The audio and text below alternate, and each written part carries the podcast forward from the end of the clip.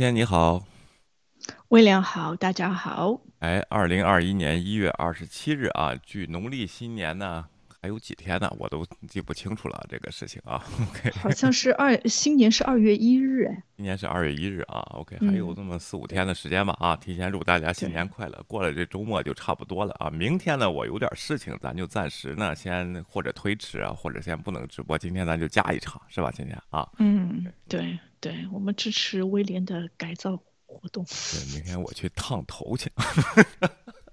然后约了个约会，估计时间还挺长啊。嗯，会发展成像电影里面那种场景吗？什么场景啊？烫头被电影好像有烫头之类的。什么场景？哪个电影？你说的？哎，然后这个咱想说一下啊，然后这个加拿大最近有个事件，咱们今天聚焦一下。直播时间不会挺长的，等等观众啊，等观众这个过程当中呢，咱们先说。今天我听到一段新闻啊，说美方啊又打脸了，说是不是抵制奥运会嘛？又派了十八个官员来偷偷的申请签证啊？你听说了吗？这事儿啊？我没有听说过这个事情。如果是官员的话，是什么方？是什么？就是怎么说呢？方向或者是什么呃职务范围内的官员？哎，是来保证这个运动员安全的啊。然后就好像中国派的那些什么领队啊，什么这些东西，其实呢，咱们这些国家的媒体，包括国家媒体或者是外交部来说啊，你的各项政策和说法呢？应该也起到一个，就是给给民众啊讲讲这事儿是什么什么东西的，而不只是立场为先的一个讲话，对不对啊？美国这边呢，这个白宫的发言人这个 Saki 呢就被质问到这个事儿，那这是很正常的事情，为什么呢？你派一个大的代表团，你的国民来来的话，你怎么这有个官有些官员团队领队，他们负责的具体有的负责医疗的是吧？医疗事务怎么解决这个问题？有的负责安全的啊，有的负责紧急事务的处理。那说的外交抵制奥运会是什么意思呢？就是礼节性，我外交礼节性的东西我不给你表示。你比如说以前这种奥运会总会各个世界首脑是吧发来贺电啊，预祝成功。我虽然不能到场，但是这个预祝你成功。那其他的包括一些高层官员和首脑参加奥运会是去这个祝贺奥运会这个成功是吧？人家看完开幕式什么的就返回了啊。然后这个东西现这个外交就是外交礼节上抵制，而不是说一个官员不派。这个官员他是有具体责任的，他得负责他本国的运动员的安全，所以说对华申请了十八个人申请了签证，而且要增多这个这个这个官员这个问题是吧？嗯，这是很正常的。是因为北京检查的更加的密切，所以他怕所有的人过去一检测全是阳性，所以必须得增加人手。对，再一个吃亏吃亏，所以说国与国之间的外交，并不是说我说一个人不来，我就一个人也不来，你知道吗？这这这这。很奇怪的一个事情，那这种技术性官员还是要来的吗？是不是啊？要确保人家这个运动团队的这个东西呢？但是咱们看中国呢，我就觉得特特奇怪啊！这些这些这个媒体啊啊，美国高官参加奥运会哪有高官啊？一共十五名是在这个上下议院工作啊，然后这个东西就。大家都知道现在美国议员是怎么回事咱们通过啊，只要进了议会就是高官，年薪才十几万美元、二十万美元啊，然后这就叫高官。你知道吗我觉得就是好像真的是美国才是那种高所谓的高官，是为人民服务的，因为是人民选上去的，对，所以他做什么事情，然后职责也是有限的啊。就就是我就有点像我国的什么村长啊什么之类的，好像只要选上村长，就是我们都觉得都是高官，厉害的不得了，可以说话好算数的，当时一手威天，当地这样子一个表现。但是其实也不是，而且关键人家说你。外外交层面的，或者是一些东一些人不派过去，外交层面的抵制，那就要看这个人过来，他是不是从事的事情是跟外交事宜有关的。如果他做的一些事情，负责一些项目是跟体育相关的，还有跟他自己的那些运动员啊什么之类的那种相关的，那就不属于那种外交这一类的这个编制里面的，所以他就可以来啊，就对。怎么说呢？不是外交活动，对不对？然后是是就是我负责这个就我的体育运动员代表队的安全，当然也是个松散的东西。我不是说每次呃到了北京啊，一下子把所有把护照都交上来啊，没 咱们统一保管，怕跑了没有？你知道吗？这样的东西说的是戴建锋 是吧？导游导游啊，OK 啊。另外呢，你看这个网易就渲染成什么呢？美国呢这里边派了特工啊，据俄罗斯媒体报道呢，这里边这十八个人里边有有有特工啊，我们会不会对他们的签证进行严格的这个警察？已经把特工人员发现不给签证，不让来啊。然后这个问题，另外呢啊，然后说美国这个代表队里运体育运动代表队里边呢，还有两位这个军方的选手啊。然后，倩倩，实我都受不了了，你说怎么办？由军方的选手就 就，那之前我们还有八一队的呢，怎么办呢？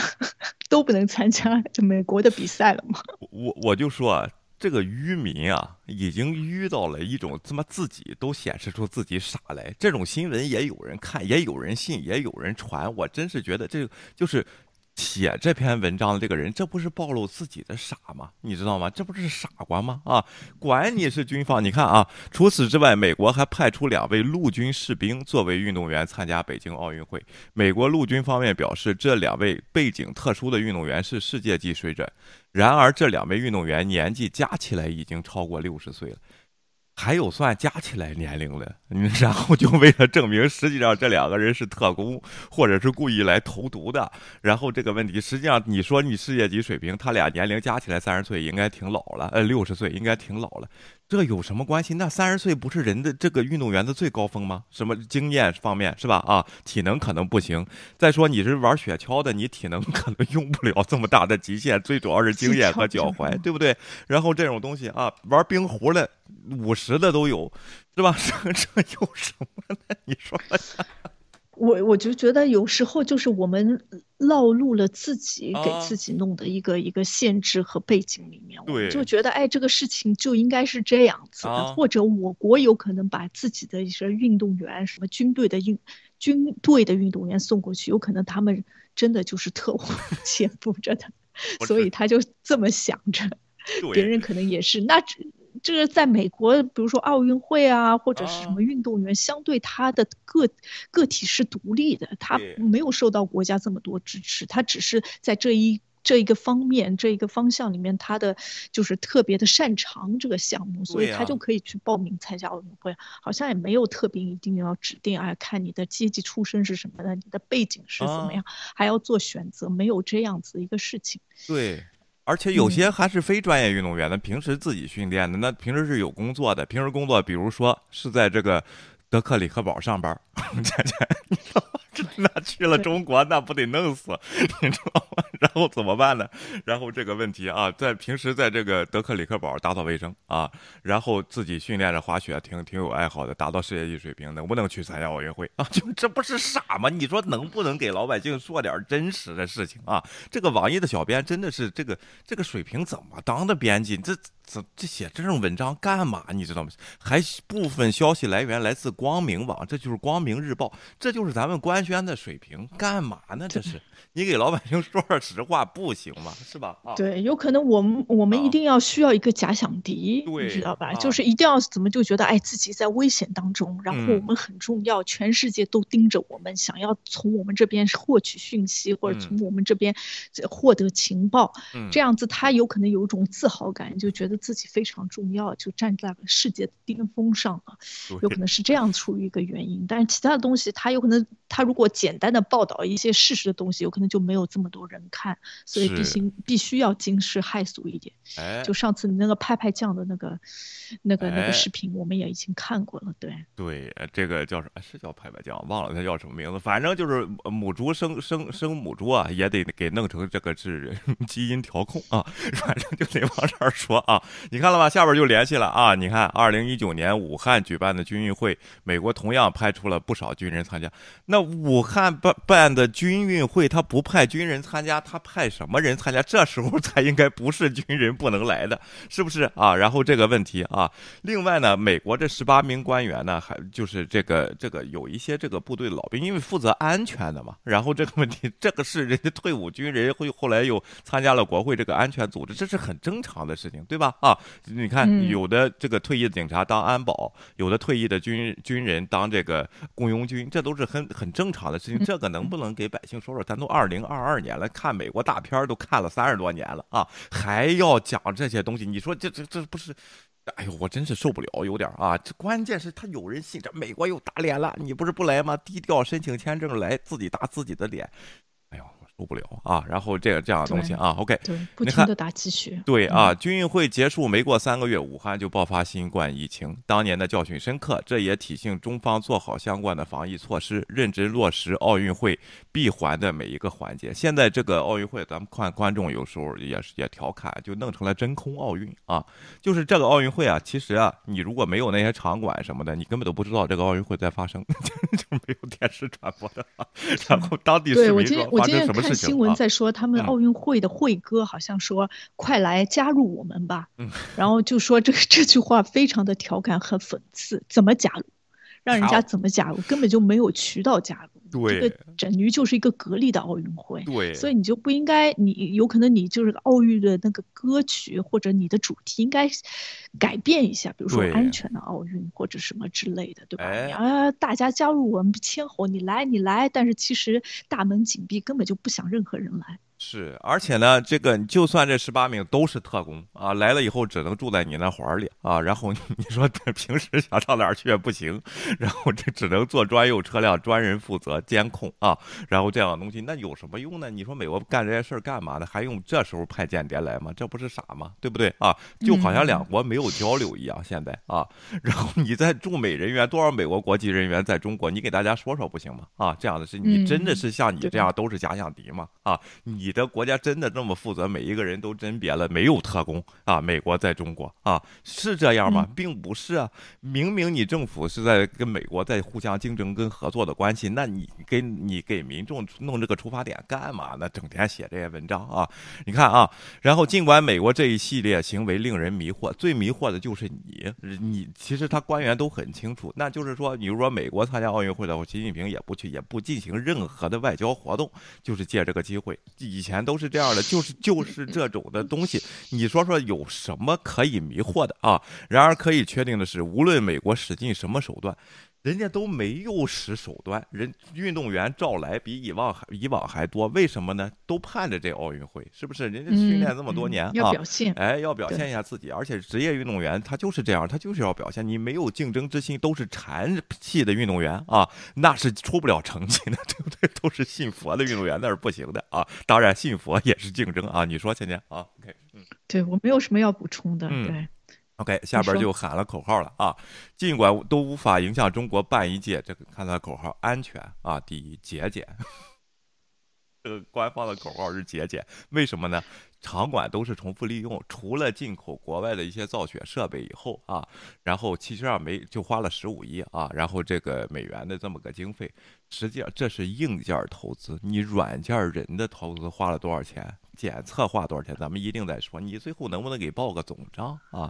你说是节俭，节俭那意思就是你也不能这个这个测试疫苗的测试这个病毒的事儿重复利用，是不是？你那些东西花多少钱？节俭？对，为了奥运会还造了新的路。造了新的高速，然后造了新的雪道啊！你说这能节俭吗？我觉得不可能节俭。我们只是有可能做了一个就是形象工程，好像我重新再利用了那个水立方。除了这个之外，好像也没有其他的东西。但是那个节俭是没。必须要节俭，因为北京也没有这么大的地再建一个其他的东西。对的啊，你这些滑雪场你怎么推动这个滑雪运动啊？然后这个问你是年年这样造雪吗？它有没有成本预算的问题？另外啊，还有你滑冰运动在中国是多么的普及？你给大家说说。我一小时候滑冰都是那种四轮的那种，都是对泡妞的，然后去那种地方。那不是滑冰，然后实际上有人说啊，滑冰成本挺高，其实，在北方并不高。你看我家这个附近篮球场，到冬天的时候，就有人来撒上水，把它冻成冰，小孩就在上面滑冰啊。然后纽约最著名的滑滑冰场也是个室外的啊，就大家都好像就是过节的气氛，可能也是泡妞的吧。然后在那儿就是滑冰，点上圣诞树什么那个地方啊。滑滑冰没多少钱，滑雪比较贵。滑雪比较贵啊，然后还有生理代价比较多，避免受伤，别逞能啊，别逞能啊。然后 明明就上二十米的小山，那就别上两千米的地方去，是吧？现在 OK，哎，对啊，而且这个这种东西，它在新疆呢也大力扶持这个滑雪运动，滑雪是个挺好的运动啊，大家啊，但是呢啊。我听我说啊，为什么呢？其实各种硬件你得你得到达。另外，你家里有没有地方放这些滑雪板啊？如果你真爱的，如果你真有的这个这个东西，你的车能不能装啊？你的这你的这个就是说你的 这个护具啊，这些东西这一套的采购，虽然现在这些东西都是中国生产，但是那个价钱相对来说人民币是。是非常高的啊，甜甜，你说？炸舌，对对，一个滑雪板大概中等的价五六百欧元，然后滑雪的鞋也是三四百，然后有很多安全系数啊，然后还有专业人员，不是你想要就是随便拿一双就可以，还要根据你的体重、根据你的身高做不同的调整。对的，这个真是就是要需要非常多的专业人才，而且就像如果我住在上海的话，我为了滑雪，我开车开到新疆嘛。哎，不去张家口高铁，背着这个，这个来回一次要多少的成本和多少时间？所以这个就是不，这个不合理，这个不可能变成一个全民运动。对，大家必须得接受这个事实。对你像我这儿吧，开车几十公里就是到一个滑雪场啊，然后我也不经常去，因为这个这个东西人这个我不太喜欢啊，然后倒是挺刺激的啊，倒是挺好玩的啊。然后呢，最最这个其实最不合理的就是小朋友这些啊，很贵很贵的这些护具，但过两年头长大了戴不上了，然后可以借，可以 借，可以租借，可以租借啊。然后这个问题，但是你如果是特别喜欢想培养小朋友，比如说我想玩滑冰球，那个头盔。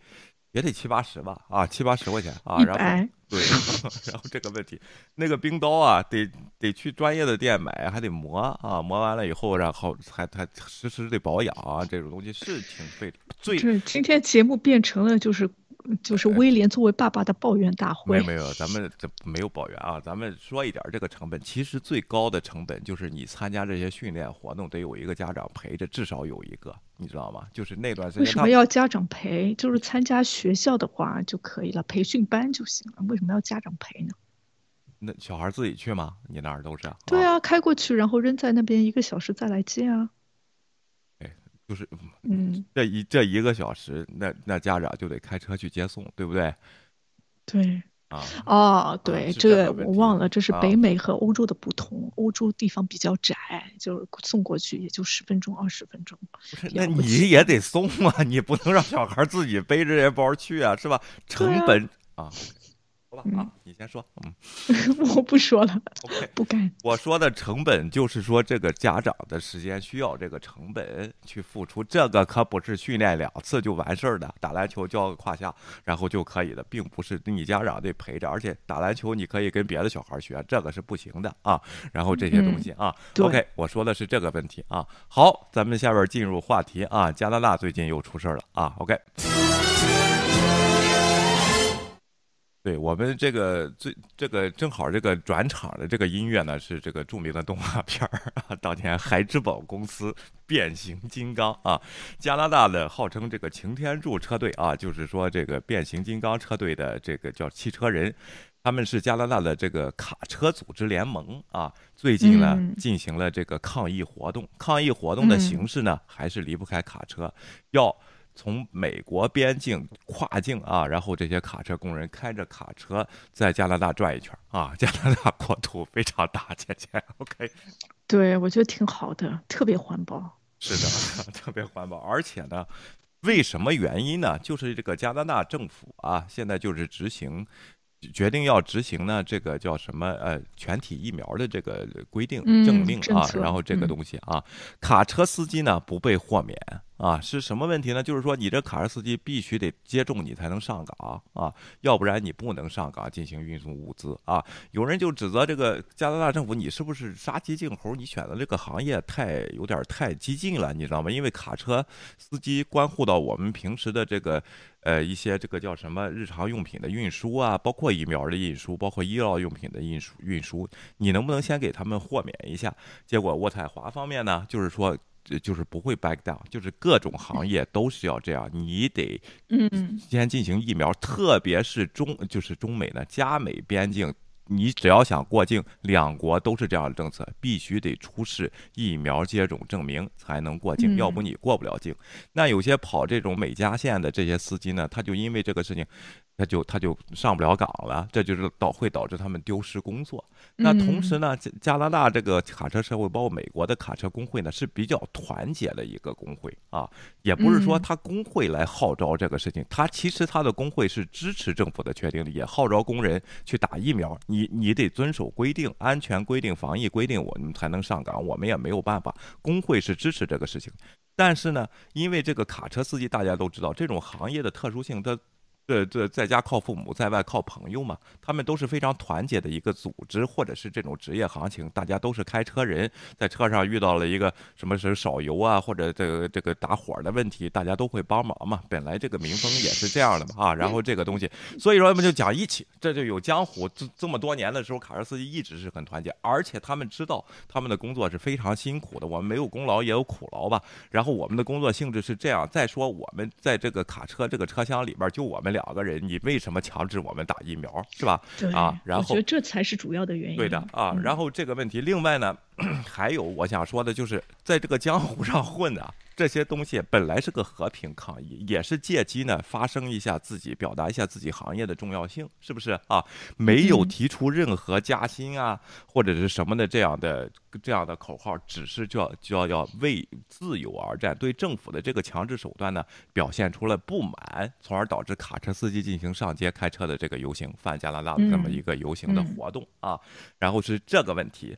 呃，但是他的工会我刚才说过了，是支持的啊，就是你必须得打。实际上，他的接疫这个卡车司机的疫苗接种率呢，啊，是百分之九十以上，只有差不多百分之十的人他拒绝接种疫苗啊。大约有多少人呢？一万五千人，现在，嗯嗯，人不是特别多，对。但是好像因为疫情的关系，卡车司机就变成了一个非常重要的岗位。一个是缺人，对。然后还有一个就是因为他们业务的确是非常忙，因为大家都不做事，然后接很多订单，然后运输好像就是好像特别特别急需这样子，大家都是在家里面购物啊，然后还有其他的一些东西，然后包括供应链的问题，也是因为供应链短缺。又是因为司机人不够，所以才会造成这样子的问题。所以它现在变成了一个比较紧俏的，我就觉得好像真的是行每个行业都在轮流转，然后总算卡车司机经过这么多年的辛苦工作，突然变成了一个很重要的岗位，大家觉得他们很重要，所以他们也要把握一次机会，然后来展示一下自己的重要性。是的啊，这个跟中国的卡车的抗议是不一样的啊。为什么呢？这些卡车司机都受雇于这个卡车公司啊，他不管是这个运输公司，哎，或者是什么东西啊，他不会因为待遇的问题向政府抗议，因为政府不管你钱嘛，对不对？并不是政府一个包的一个企一个一个产业啊。中国的卡车司机抗议，经常是油价过高啊，高速公路乱收费和乱罚罚款倾向，那才是真的对政府去抗议。为什么呢？这些东西都是你中国政府管的，而不并不是运输公司控制的，它的成本。只能从你身上挖，对不对？你那边涨价了，他也得挣钱啊。而这个卡车公司为什么这次不去公司抗议？公司也是支持的吗？因为这个政策也是加拿大政府定的啊，或者是美加政府定的，而且。特别要执行，严格执行啊，这个事情，所以说他们觉得受到了委屈。你看我们工作这么不容易，你从我们这儿先开始，导致我们有一万五千哥们儿啊，然后姐们儿的啊，然后都是司机，因为不打疫苗，你得给人家这个权利，是这个问题，所以说进行了这种抗议。但实际问题上，为什么这个到了这个风口浪尖呢？有些这个反疫苗的这个组织啊。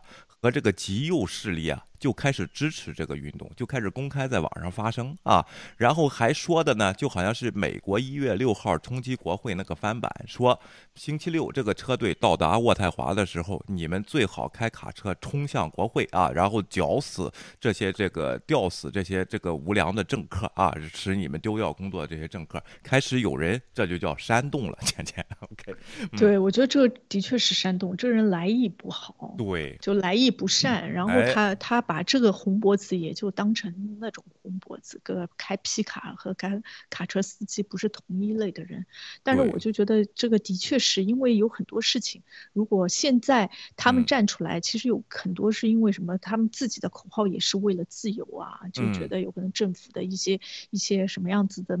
关于疫苗的政策，有可能对他们来说给他们提供了一些困难，但是其实更多的是抱怨的一些一些东西。但是他们就是那种反疫苗的组织，就很会利用这个事情来达到自己的目的。是的啊，一些极右的政客，这里边这个反疫苗和极右政客有谁呢？川普的儿子 Eric Trump 啊，在 Facebook 公开支持，然后发表这些极端的言论啊，然后呢？组织者们已经开始说，大家不要听这些事情。就是这个卡车暴力的这个抗议的组织者也担心这种东西被激化啊！大家不要听，我们有是正当受尊敬的职业，我们应该合理的发出自己的呼声，不要听这些人的这个东西。但是呢，哎，有些人会被这样的挑唆，就个人来说，这个挑唆呢是这个给股东的啊。然后这些问题，有些人比如说生活不如意啊，或者是他特别激愤啊，然后这些东西他就会中，而同时他加了一个非常。呃，这个致命的一个武器啊，一百多吨的大货车，或者是几十吨的大货车，是不是啊？扛都扛不住。一个人出现意外的话，这个问题就很难。所以说，星星期六在渥太华呢，啊，警察已经做好了准备，导致最坏的事情发生。你你有这样的言论，那警察这边就得划出成本去干这个人力，去干这个事情，对不对？就得防范啊。但是也没有对这些卡车司机进行打压，然后找你家里人，然后找你的领导说要还想干。吗？没有，这个抗议依然可以进行，是不是？芊芊，只要你不要变成暴力的事情啊！你说，芊芊啊，OK。我有个问题，有没有准备开坦克？没有啊，有拉着皮卡的坦克好像开不动，因为卡车开挺快的，是不是？而且卡车可能跟不上。对，但是我想，好像除了坦克之外，也没有什么东西能拦住皮卡车了。坦克也拦不住，然后高铁。对，我就觉得就是在西方，你参加游行，那是正常的表达你自己的想法，表达你自己不同意见的一个方式。哎。然后政府机构啊，包括政府是给你，就是你如果要游行，你必须要申请。嗯，他给你那一天让就是然后安让交警啊让警察啊都在马路上，然后维持这个秩序。嗯，因为不想要打搅旁边的那些不参加游行的人。对，而且也要防范当中有一些极端的那些人，要维持一下公共秩序。他们的作用就是这样子一个作用，他们并不阻止你发表自己的意见，直到你的发表意见的那种方式。变得非常的激进，非常极端，或者有一些暴力的倾向，这个警察才会出动。但是主要是想要平息这些，就是让大家不要变得这么激进。如果你有不同的，你喊的再响，喊什么口号，其实大家根本就无所谓。你就算想要总理或者总总统下台，他们也没有人来管这个事情，因为这是你正常表达的方式。但一旦你比如说打砸抢啊什么之类的，伤害别人的生命安全了，威胁到别人的生命了，那他们就。会采取行动，这就是一个方式。我就觉得，在我国就不不是，就是有一点点，你连喊都不能喊，你如果一喊就马上抓起来，这就不对了。对，对的。而且呢，有些这个分离主义，叫什么叫分离主义呢？就这些人已经是非主流了，但是。他各种抗议的事件，他就去煽风点火，去炒作自己啊！也有人有阴谋论，共济会又来了啊！然后说现在就是说这个西加拿大政客都有恋童癖，指责政府是非法的，也不是也是做选票啊，和美国那边是一块儿。这边人又去那边去支持了啊！这就相当于就是这帮你说这帮人是多么混乱。咱们最近频道也受到了川粉的攻击，咱们提了几句这个川普的事儿，可了不得了啊！怎么这帮人这么有魄力呢？这么有这个都一年多了，川普都不知道上哪儿去了啊？还骗着啊？很坚持，你不觉得吗？这种坚持的精神让我佩服。是吧？而且坚持错就错就错到底，咱这这种东西啊，这是有点有点什么，咱们也挺坚持的。说句话，坚坚就不认错，就没用，就说的对啊。然后你川普就是不行啊。OK，然后你看这个也成为极右的焦点啊，这说明没有人正在，就是你得正确的方向告诉你，这而工会起到很大作用啊，在这里边说大家呢啊，这个稍安勿躁啊，咱们这个。卡车行业是非常重要的啊，那工会呢也会积极争取大家的权利，包括一些长途出差的补贴呀和这些东西，因为现在确实是人人力资源比较短缺，其实是在在这个。跟英国当时的情况是一样的啊，然后这个事情，也就是说，质疑呢，只能说是你现你有没有一个缓急啊，然后给这个德伦呃特鲁多，你这个行业为什么也要先开始？其实不是先开始，是所有行业都要进行这个事情啊，只不过这个卡车司机行业的反应比较强烈，为什么呢？因为这段时间他们哎太辛苦了啊，说句实话啊，当然有些人也因为这个工资是有有保障的啊，有有这个补偿的，这就是市场来决定的嘛，这些东西啊，这个在国外的。卡车司机跟我们在国内是完全不可想象的，对的啊，他们工作方式也不一样，然后也能早上班和晚下班，然后如果开夜路的话，通常很少有开夜路的，然后自己都会休息一下，然后高高速公路它。本来设置就非常的合理，就是你随时想要休息都可以，所以这个跟我们国内的情况又不太一样，大家就不要觉得好像这些人已经受不了了，或者他们的就是经济啊什么受到了巨大的威胁，其实根本就没有这个事情。对。我就说嘛，底线比较高啊，强制你休息八小时，开多长时间强制你休息。现在因为 GPS 是管控的嘛，啊，这些东西啊。但是呢，我也有看到 YouTube 上有做视频的啊，华人的卡车司机行业啊，还是基本上就是违反规定，就是跑啊，就是你想跑你愿意啊，然后这些东西啊。当当然，如果咱们观众中有卡车司机的话，可以给大家来介绍一下啊。然后这个这个事情啊，然后这个问题啊，另外呢，你看加拿大的有些前保守党领袖 Andrew。就希尔这个人大选的时候没选上啊，保守党的这个这个人后来就辞掉党魁了啊，党魁是不是还在我不知道了啊，然后就给就给弄下去了，就没选上啊，然后说总统加斯汀特鲁多是加拿大自由的最大威胁，这就是你看，其实是右派在哪边都有，是不是啊？然后这个问题，而渥太华地区的保守党皮尔，然后称卡车司机的疫苗任务是疫苗仇杀，这就是政府呢借着疫苗的话来报复卡车司机这个行业。有必要吗？是政府报复你干嘛？是吧？有什么好处啊？加拿大人民党领袖马克西姆·博博尼尔称，加拿大 COVID-19 措施是法西斯主义和威权主义。咱们这些在其他的媒体中都听说过，打电话咱们医生姐姐说这就是社会主义，这就是叫什么借着疫苗这个事儿要恢复什么国家 totally control 啊，什么这样的这样的事情是吗？啊，我觉得不是哎，这个事情啊，怎么控制呢？为什么为什么要借这个疫苗做 totally control？之前还有些个小朋友一出生就得打好多疫苗，那当时的时候 control 就可以 control 到了。这就是，这就说，所以说呢，咱通过这一点，咱也看出来啊，政治口号、政治观点来说，是每个政政党和每个政治人物都有不同的，对不对啊？这些都没有问题，你自己相信什么都可以，但是你咱还是把事实弄清楚，是不是？那为什么就卡车这个行业起来这个暴动呢？那医生这个并没有暴动，也不也挺累的，说句实话啊。对，医生特别累，医生其实暴动还。挺多的，之前就有，但是医生本来就在一个岗位上，而且再怎么样，我觉得医生因为这个本来就是医疗行业里面的一个事情嘛，医生总归是最前沿的，或者对这方面接触最多的，其实他对这个疫苗的利弊是他们了解应该是最深刻的。对的啊，OK。另外呢，这个小唐纳德·川普，小唐纳德·川普是不是他那个小儿子？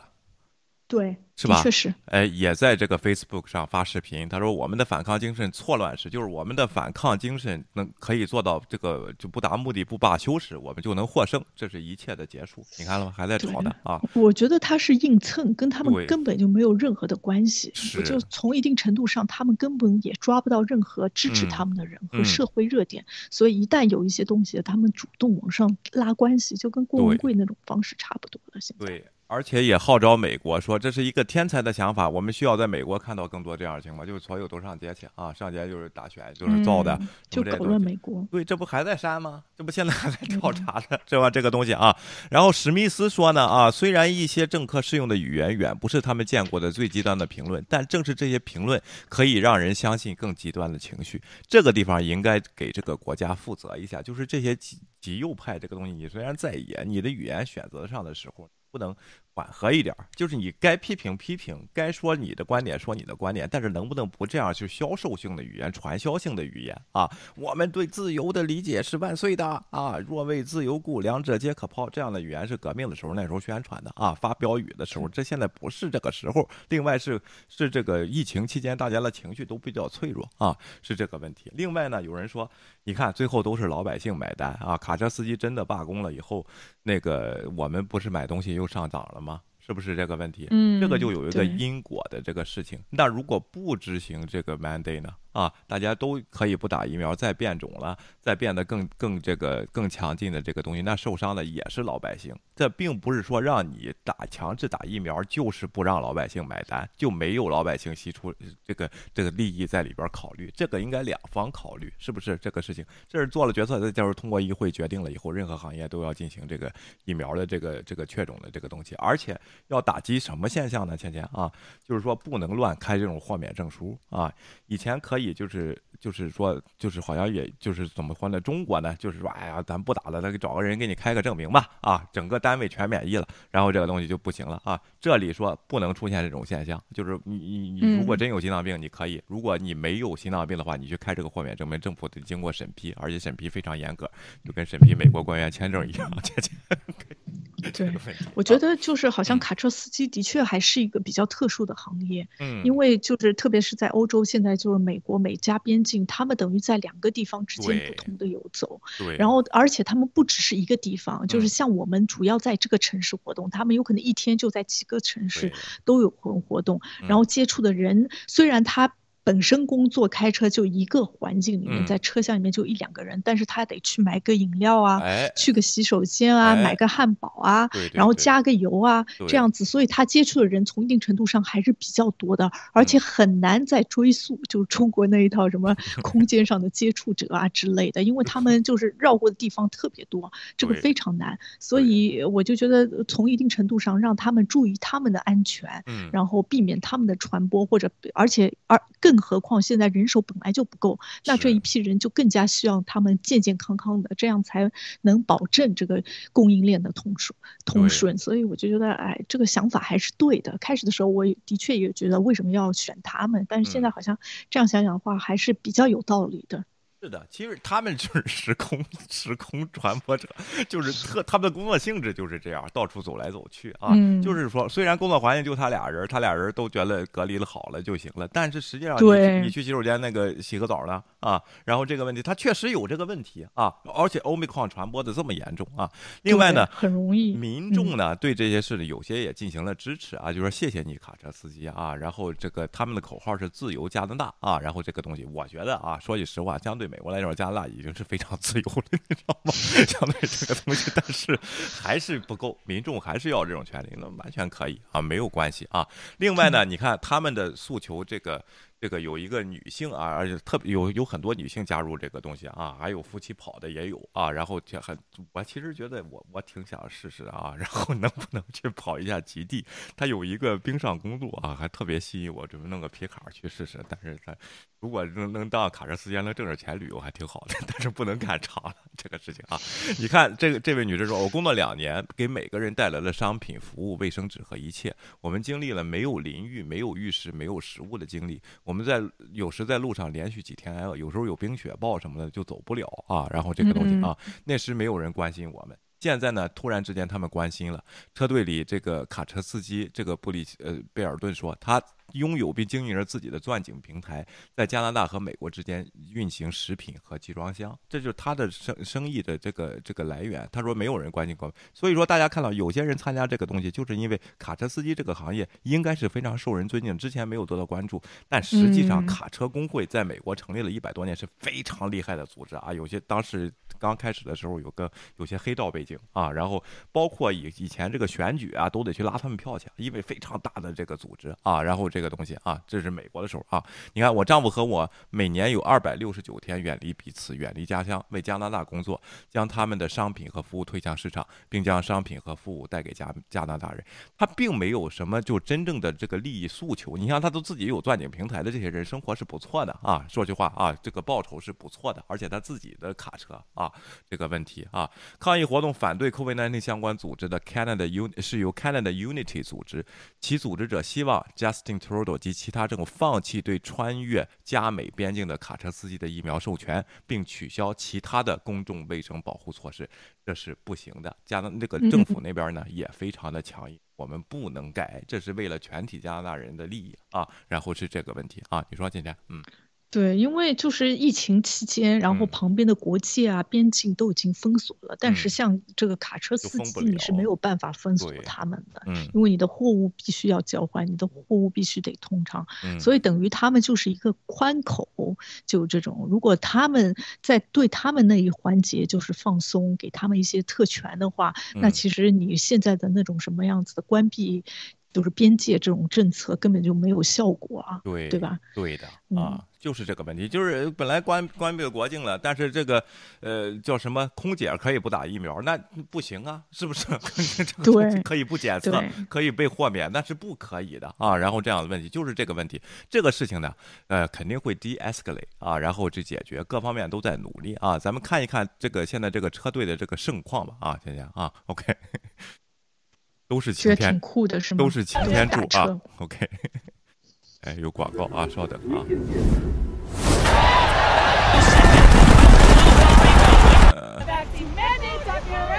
Yes, this started with vaccine mandates, but for most here, it's about a lot more. I think this is more of a freedom movement. Well over a thousand.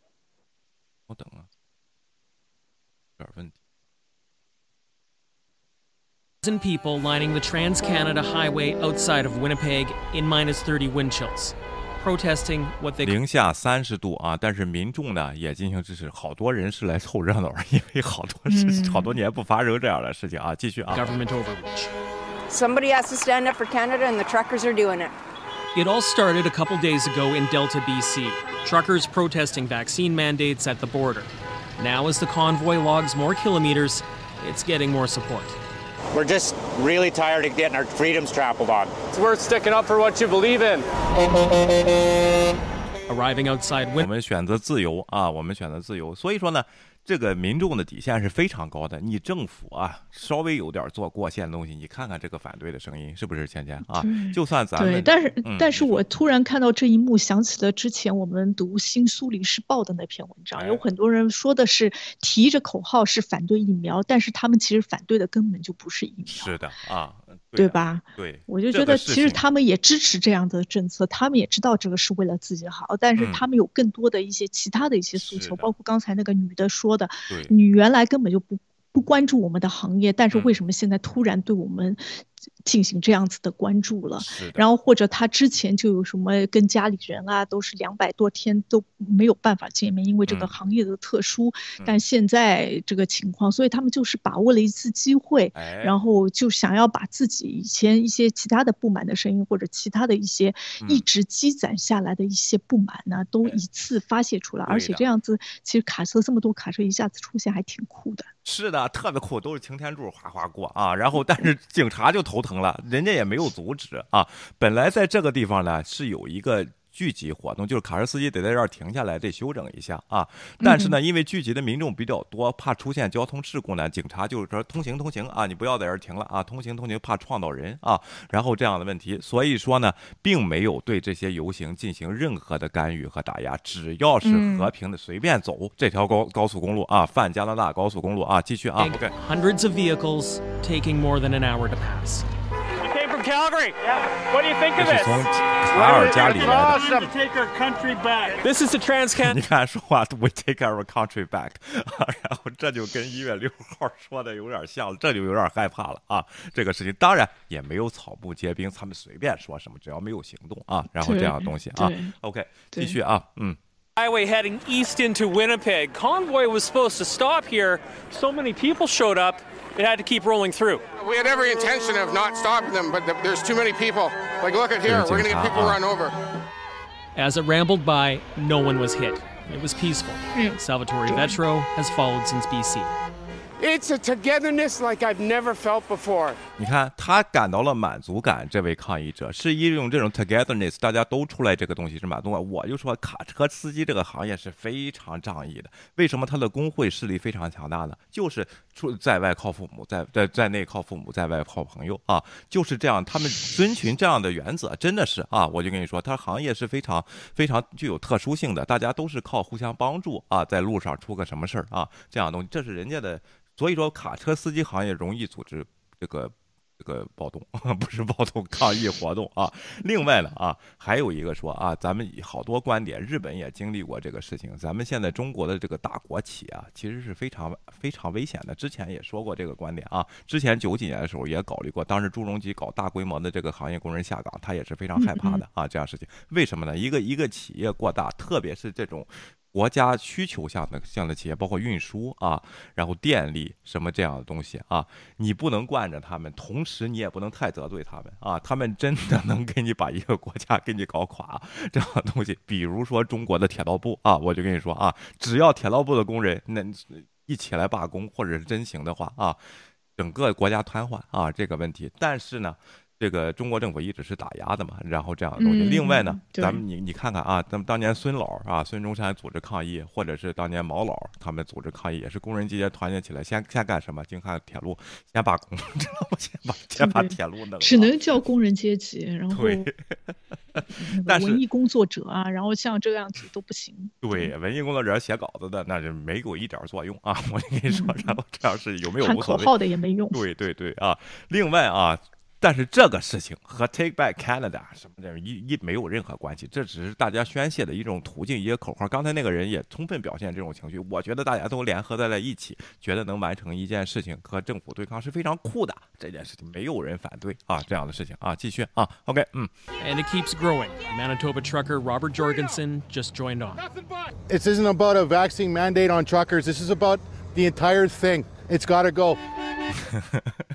什么 think 他也说不出来。对的，因为就是大家聚在一块儿，咱们抗议，这就是可以，你知道吗？其实根本都不见就是在家憋坏了。哎，比就是就是我们要得到关注，就是这个问题啊，有没有真正的诉求？他想让政府把所有的这个 mandate 拿走，这是不可能的啊，这个问题啊，继续啊。A message rolling to Ottawa. 这个这个消息呢，会达会去到这个呃奥奥特华，星期六啊就会到达到达这个叫什么渥太华啊，有有几个 concern 啊。我这些车可是都去，前天啊，擎天柱什么的啊，渥太华呢 可能发展的比较早，市中心的这个道路很窄，现在 就怕老房子都被撞嘛。我估计也进不进去，可能只能在外围。没让进就要去国国会山啊，让进，但是做好这个安保啊，然后这个东西到会到时候会造成这个全市的大堵车啊，然后这样的问题，这是一万人空巷，万车空巷。万车空巷啊！奥，我觉得奥特华这个民众都会出来欢迎，为什么呢？这个车队他们本来这个。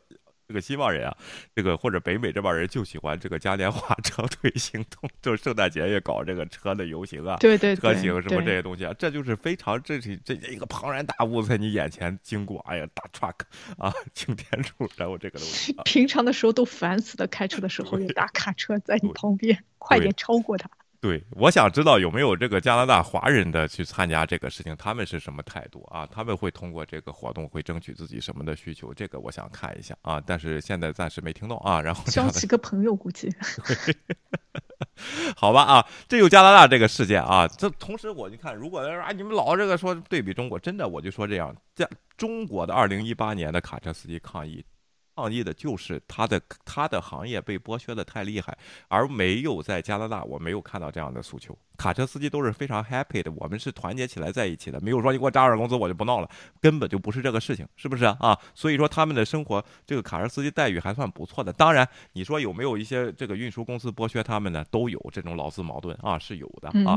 然后这样的问题，他们所以说成立了工会嘛啊，然后这些东西啊，然后特鲁多呢发表了观点啊，也是谴责卡车司机中有一些人的边缘观点会造成危险性，所以说会警察呢，然后要准备好啊。不要被这些就是阴谋论呐，什么这些边缘观点、极右的这观点让煽动起来，造成不必要的这个到时候一些安全隐患和这个事故啊。我觉得还说的 OK 啊，这个这个事情我就考虑的还 OK 的，但是绝对不会 back down 这个 mandate 啊。你说今天啊？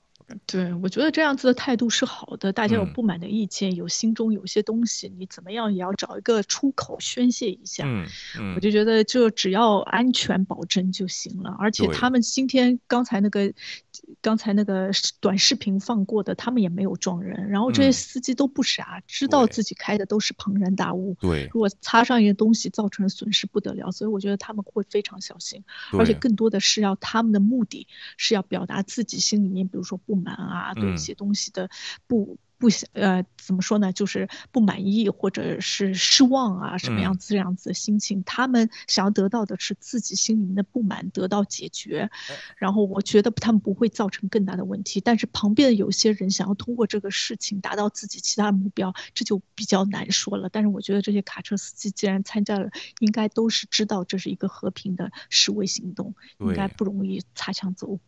对啊，另外呢啊，特鲁多说，我们一直很明确，上次选举中我们就非常清楚，疫苗接种是解解决这个问题的办法，无论是针对旅行者啊、联邦公务员，还是还是联邦管辖的范围啊。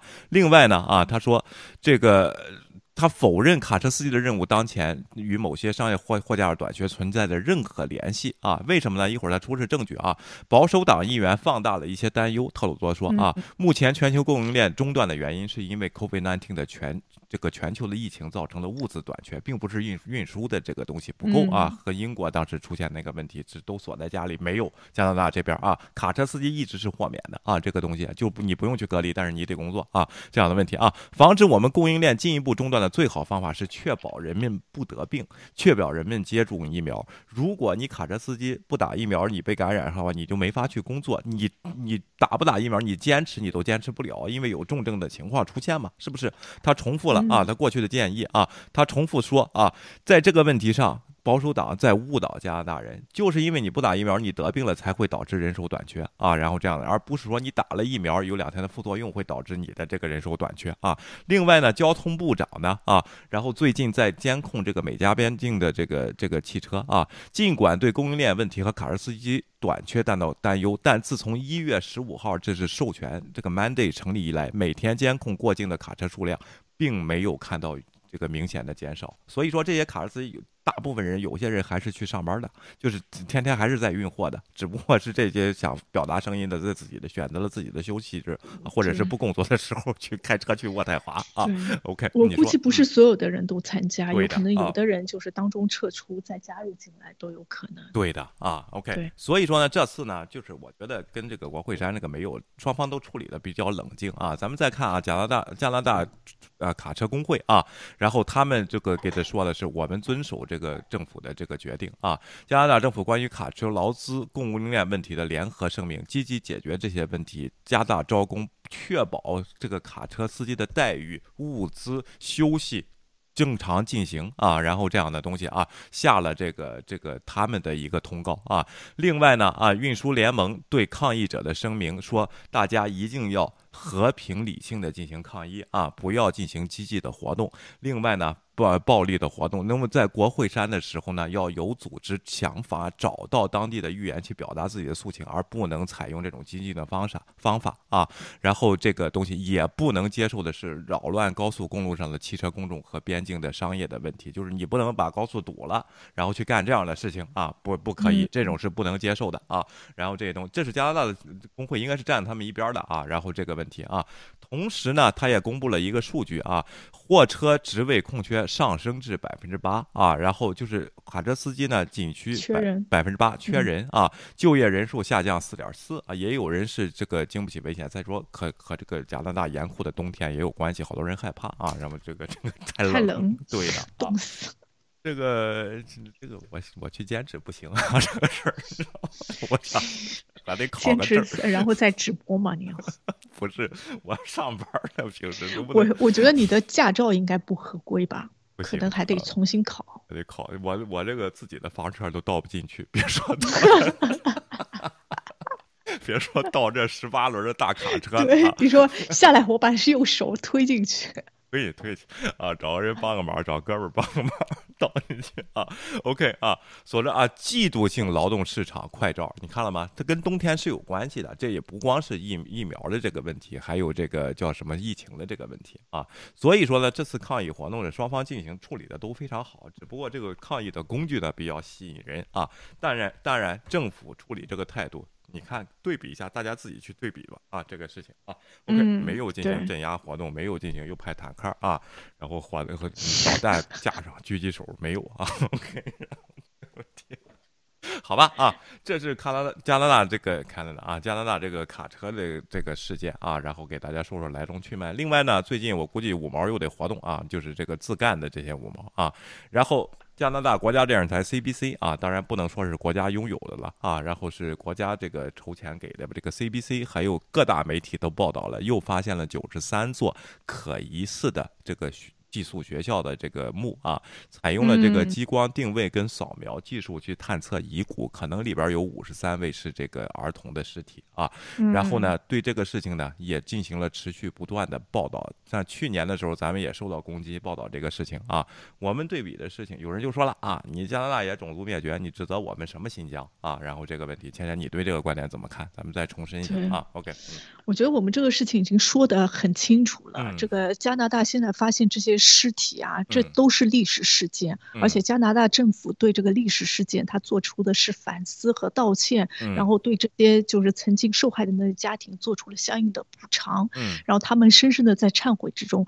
但是新疆问题是现在发生的一些事情，而且正是因为有像加拿大、然后美国啊之类的曾经发生这些种族，就是比较残忍的种族灭绝的事件，所以我们应该从当中的历史经验当中吸取一些教训，然后不希望把这种。仇恨再带回到未来的世界里面，所以我们就呼吁，然后也希望中国政府能够正确的对待新疆这个事情。如果我们当时做的事情的确或。不只是当时啊，现在做的一些事情，的确有的东西就是有点呃有失正常的一些方式，或者有点过激的话，我我也希望中国政府能采取加拿大政府的态度，积极的道歉，然后解决这个民族矛盾和民族的问题，不要让就是等这些过几百年之后，然后新疆人民再站起来，然后声讨中国政府在现在对他们做出的一些事情。哎。而且呢，加拿大政府和美国对原住民这个政策后来证明没有效啊，然后这都激发更大的民族情绪啊，然后呢，对这些进行的民族同化活动是一点好处都没有的，才会出现这种现在申请和道歉。所以说，每次发现这样的墓碑呢，整个在对加拿大的这个社会是一个打击，就是民，就是说国家自信心是有个打击的这个事情，大家都陷入在悲伤的这个情况当中啊。也有网上这个好使的人，好啊，同化的好，这些西方的观点是都。都有的啊，然后这样的问题，但是这种人会受到这个网络上的谴责啊和这个一些攻击活动。当然，语不惊人死不休了，这些人你永远阻止不了他的存在啊。然后这样的问题，另外呢，他的这个死亡的原因有多种，有的是流行疾病啊，因为当时医疗条件确实不好啊。另外呢，就是有些是虐待的情况。现在每一每一例案子呢都要查清楚，然后给大家一个说法和这个道歉活动啊，然后和赔偿这些活动，这是人家政府所做所做的。所以说还是这个问题，你不要中国政府，你觉得给民众宣传说啊，你看西方资本主义国家、帝国主义全干过这个事儿，这不现在也没事儿吗？是政府没事儿啊，但是问题是对国民造成的伤害现在都没法进行补偿，人家意识到这个问题，所以说才要出来说做这些事情，而且号称现在的文明国家不要做这样的事情，对不对？而且号称抵制你的这种，包括你的奥运会什么这些东西，都是都是现在现在文明格格不入流。才会抵制你的吗？啊，因为你有这些活动啊，而并不是说你中国也可以用这个理由你抵制，就是当当后来加拿大、美国开奥运会的话，你可以用当地原住民的这个叫什么，呃，种族灭绝行为，你可以抵制啊。你看看是不是世界笑话，对不对？正在发生的事情和一百年前发生的，而且他们做出了有效的道歉和这个东西。你中国政府完全可以说，当年加拿大什么排华的政策，两百年前还是一百多年前，那时候修铁路那帮人，你可以抵制奥运会，你为什么不这样做？对不对？是这样问题，你你要真的真风起鼓来，你别老号召着民众骗着民众来说这些事情，你政府应该来表态，对不对？这个问题，我就抵制你家的，然后这个当时欺骗我们华人收人头税啊，你就抵制这个，尽管人家道歉了，你不接受啊？你你帝国主义凭什么这样做？你政府应该出来说这些事情，而不是让民众出来说，因为国家媒体是你管控的，对不对？芊芊啊，OK，对我就觉得我们处于一个非常两难的一个境界，一方面呢，你就不想要原谅别人犯过的错误，嗯。但是呢，你又在不断的重复别人犯过的错误，哎，然后如果你还想用别人原来犯过的错误指责别人，或者要求一些什么补偿啊，或者抵制的话，你想一想，多年之后，然后别人用同样的理由来要求补偿和抵制，你会不会接受？对，作为自己的这个国家，然后还有很多事情，大家还要问一个问题：大家觉得，如果同样这个事件，这样子的寄宿学校现在进行时发生在加拿大，对。你觉得现在加拿大还会这样子残忍的对待他们吗？会的，我觉得完全应该不会。大家应该问这个问题，而不是我们现在又陷入了一个一个，就是我们一直轮回的一个局，就是啊，我们做的不够好，但是邻居做的也曾经做的不够好过，然后我们就觉得，哎，我们好像无所谓，我们也是正常人，不是？人家曾经做错过，那是几百年之前的事情了，我们是现在还在犯人家几百年之前犯的同样的错误，那我们就应该反省一下，为什么还做这个事情呢？对的啊。而且呢，这些寄宿学校是有幸存者的，他们有人知道这个事情啊，不是对他们进行种族性的枪毙啊，然后这样不是，有些是这个瘟疫的效果，但是他们的这个条件确实是不好啊，然后那时候也有一些性侵的案件导致心理疾病啊，然后这样说每一个都要去调查，大家也不要相信说，哎，那都是就是推到那坑里突突了，根本也不是大家想的那样啊，包括你现在新疆也没有人说你说集体去进行大谋大大集体谋杀啊，是说的叫。文化种族灭绝跟加拿大当时发生的事情是一样的，就是同化人啊，然后这样的事情啊，然后效果不好。当然现在医疗条件好了，集体给你注射疫苗，流感什么的也不会导致死人。当时是有疟疾、风寒什么这些东西的传染病是人人都解决不了的，这是贵族都解决不了的。别说这个学校，当然我不是洗白，条件确实不好啊，在那个东西，因为是教会弄的东西，他肯定不会给你弄得很舒适啊，然后这样的东西啊。对，当然现在新疆问题主要是明明有牛肉，但是偏让人家吃。猪肉，哎，对，就是这个问题啊，就是这个问题。所以说，我就一直在说，人家那这个态度是是，就那政府能怎么做啊？那政府就是下台，因为这事儿一百年发生这儿，我下台，政府不干了。关键都是爷爷辈发生的事情，是吧？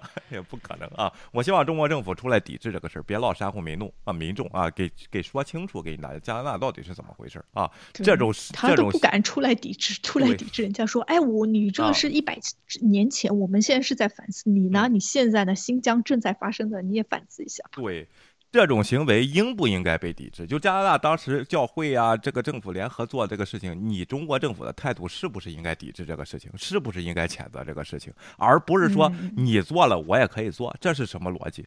对不对？啊，你就应该很骂加拿大当时是怎么回事同时，我们自己也要反思，不要再犯加拿大错误。这是一个一个政府该应该做的嘛？是不是？不能说美国你拿原子弹炸过日本，我就得去炸东京，这 这不是。不是这么回事吧？是吧？对，对，我们应该说就是抵制加拿大。你看加拿大做出这么恶心的事情来，然后我同样开放新疆给你们看看，我们是怎么对待我们少数民族的，人家生活的多开心。对啊，我们就不教汉语，你人家你强迫教英语，我们就不教，我们就吸收了这个教训啊，就是应该是这样说才对，这才叫统一标准。老人又说我们双标，怎么双标呢？我们谴责这样事情，谴责你，同样你其他事情也谴责，对不对？这才叫单一标准，那怎么就成了双标了呢？这 个双标是从哪儿站的呢？啊！另外，如果现在这样事情再在加拿大发生，trucker 们就不会抗议疫苗的事情了啊，直接开车去那个学校就拉人去了，我就感觉。对对对，的确是这样子。OK 啊。好吧啊，希望大家周末愉快啊！咱们关注一下这个卡车司机，如果在我们有渥太华的听众，可以上街去看看这种盛况，我 不见，我觉得挺好的啊。然后大家去支持支持，或者是反对反对都可以啊。OK，或者看看热闹，拍张照，那个也我觉得也挺好的，奇景啊。对，我觉得我如果当时去了，估计可能会反对，因为实在是马路太挤。去吧啊，或者这个跳上一辆卡车给外外鸣鸣笛啊，然后我觉得挺好玩的这个事情。另外呢啊，这个跟国会山那个事件没法比，别害怕啊。然后国会山那个事件是因为那帮人有暴力活动，没有选举进行时。好吧啊，谢谢大家啊，今天就到这里了，也谢谢倩倩紧急加入啊，然后膝盖不方便的情况下，然后紧急加入，非常感谢。谢谢大家，我们下周见，下周再见，大家周末愉快，拜拜。拜拜，请订阅《我们好好谈谈》。